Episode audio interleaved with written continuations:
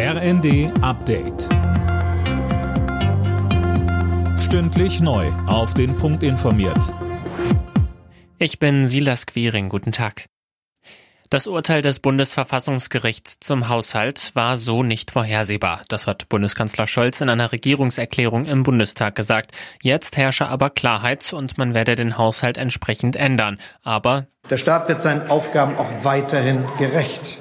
Ich sage das auch an die Bürgerinnen und Bürger gerichtet, die aufgrund mancher wilder Vorschläge und manch gezielter Falschmeldungen in den sozialen Medien verunsichert sind.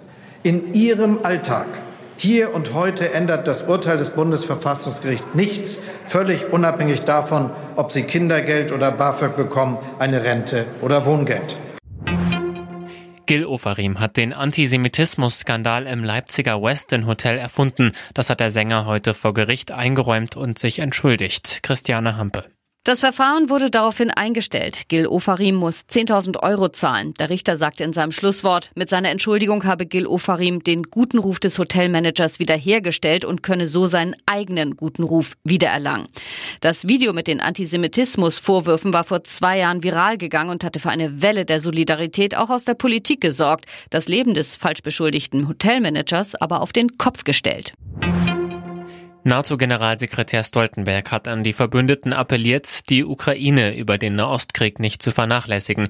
Er rief die NATO-Staaten zu weiteren Militärhilfen auf. Als Vorbild nannte er Deutschland und die Niederlande, die der Ukraine zusammen 10 Milliarden Euro in Aussicht gestellt haben.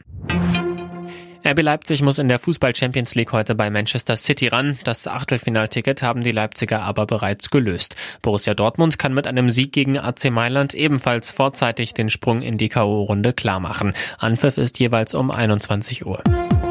Alle Nachrichten auf rnd.de